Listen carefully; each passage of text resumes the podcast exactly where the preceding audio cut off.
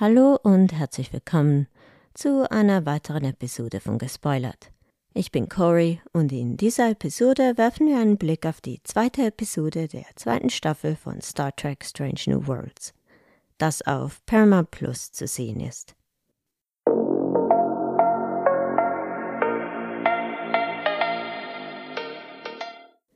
Dieser Podcast enthält Spoiler bis und mit Folge 2, also bis zu dieser Folge. Falls ihr die Episode also noch nicht, noch nicht gesehen habt, geht sie euch anschauen und kommt nachher wieder zurück. Außer natürlich, ihr mögt Spoiler. Die Episode Ad Astra per Aspira widmet sich voll und ganz Una Chin Rileys Prozess und das ist auch gut so. Irgendwelche womöglich noch amüsanten B-Plots wären hier völlig fehl am Platz gewesen geht es doch um ziemlich ernste Themen, vor allem um Diskriminierung und Rassismus. Und für einmal scheint auch die utopische Föderation nicht ganz ohne Fehl und Tadel zu sein. Gerichtsepisoden sind ja nichts Neues in Star Trek. Deshalb erinnert diese Folge an verschiedene andere Gerichtsepisoden, vor allem an Next Generation Episoden wie Wem gehört Data oder vielleicht noch mehr an das Standgericht. Dazu aber später noch mehr, Fangen wir vorne an. Ich werde zuerst die Handlung der Folge kurz zusammenfassen. Una steht gegen die Vorwürfe der Sternenflotte recht alleine da, weshalb Pike versucht, Unterstützung aufzutreiben. Er sucht die Bürgerrechtsanwältin Nira Ketul auf, eine Illyrianerin, genau wie Una, die sich häufig für andere Illyrianer vor Gericht einsetzt. Nira wird gespielt von Yetide Badaki einer nigerianisch-amerikanischen Schauspielerin und wie ich finde, ziemlich überzeugend. Nira will diesen Fall zuerst nicht übernehmen, nicht zuletzt auch aus persönlichen Gründen. Denn Nira kennt Una von früher und wie wir später erfahren, findet sie, Una habe sich ihr Leben ein bisschen zu einfach gemacht.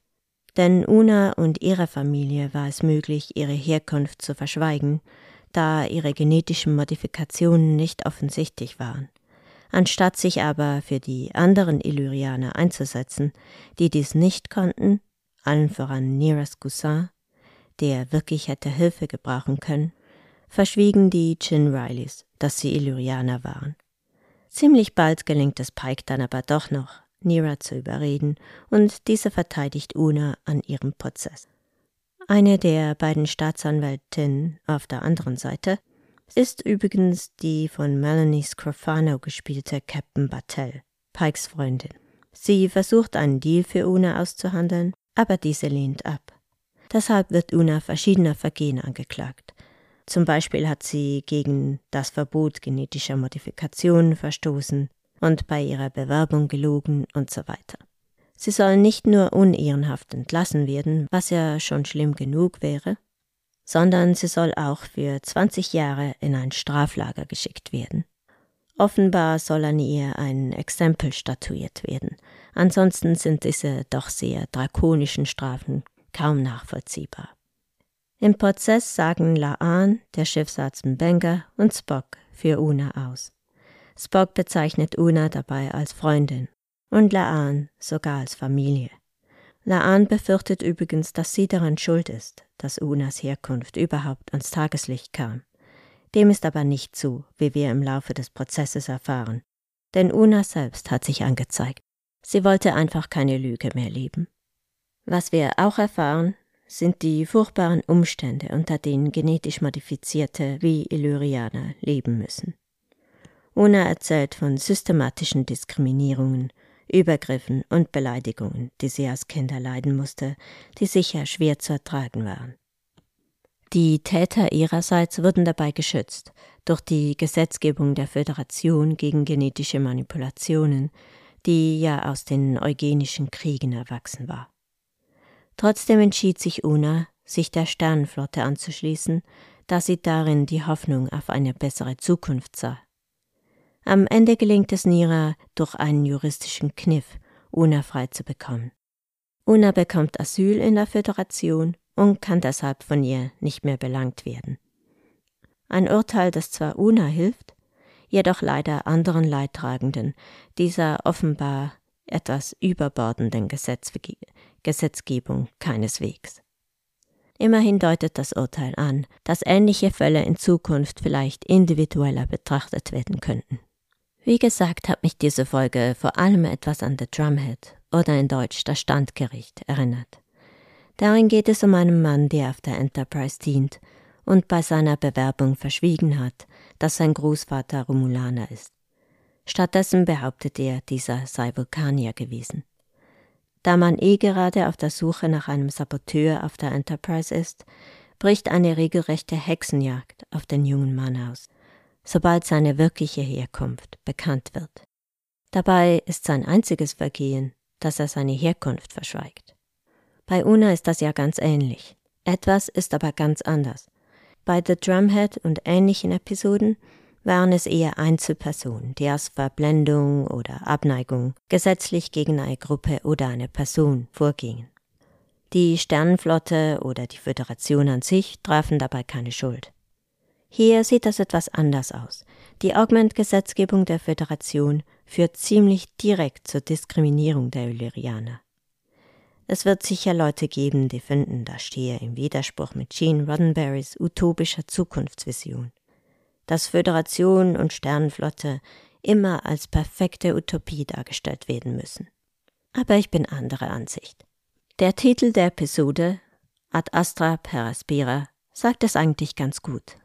Das ist Latein und steht frei übersetzt für durch Mühsal zu den Sternen soll heißen, es ist sehr schwierig, ein lohnenswertes Ziel zu erreichen. Aber genau dafür steht die Sternenflotte doch. Sie ist vielleicht nicht das Ideal, nach dem Una immer gestrebt hat und weshalb, sich der Stern, weshalb sie sich der Sternenflotte anschließen wollte. Es wird immer Dinge geben, die noch nicht perfekt sind und angepasst werden müssen, aber die Sternenflotte strebt danach, dieses Ideal zu sein, und darauf kommt es am Ende an, und das ist meiner Meinung nach auch der Kern von Roddenberrys Vision. Ich habe aber noch weitere Beobachtungen zur Folge. Zum einen ist es schön, dass wir in dieser Folge etwas mehr über Una erfahren, denn sie stand bisher nur selten im Vordergrund. Bisher hat man das Gefühl, die Serienmacher wissen nicht so richtig, was sie mit ihr anfangen sollen.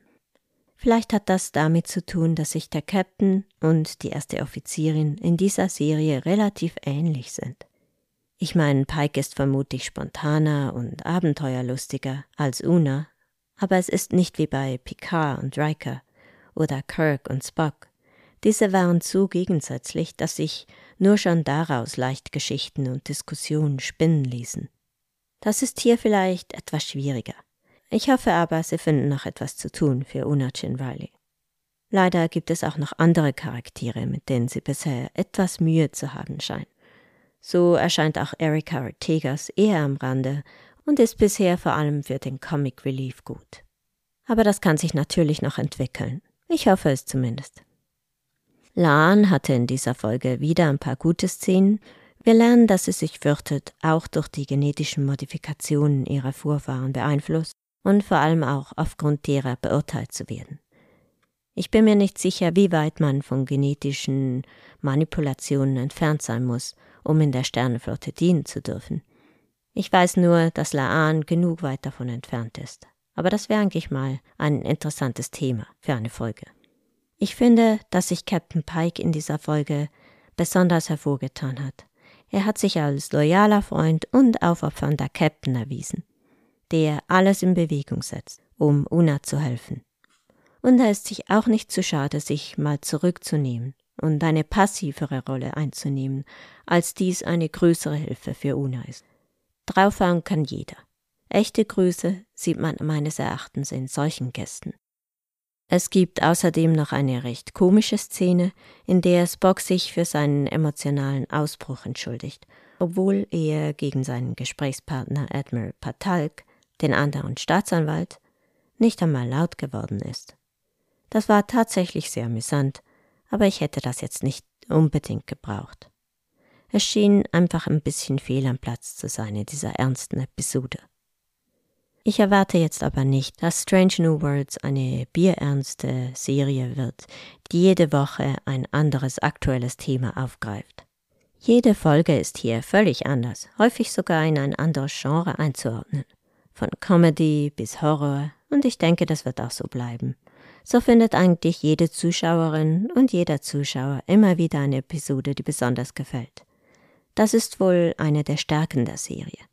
Es kann aber auch zur Schwäche werden, wenn es dazu führen sollte, dass die Serie keine eigene Stimme ausbilden kann, sondern nur Verschiedenes kopiert, was vorher schon da war, wenn auch ziemlich gut. Es ist wohl noch zu früh, das jetzt zu beurteilen. Die nächste Generation brauchte ein bis zwei Staffeln, um sich so richtig zu finden. Ein paar weitere kurze Beobachtungen am Rande noch. Es scheint ziemlich barbarisch, dass die Föderation über Straflager verfügt. Es müsste doch in dieser utopischen Zukunft Besseres geben. Ich meine, die Klingonen, ja, vermutlich haben auch die Romulaner Straflager, aber die Föderation?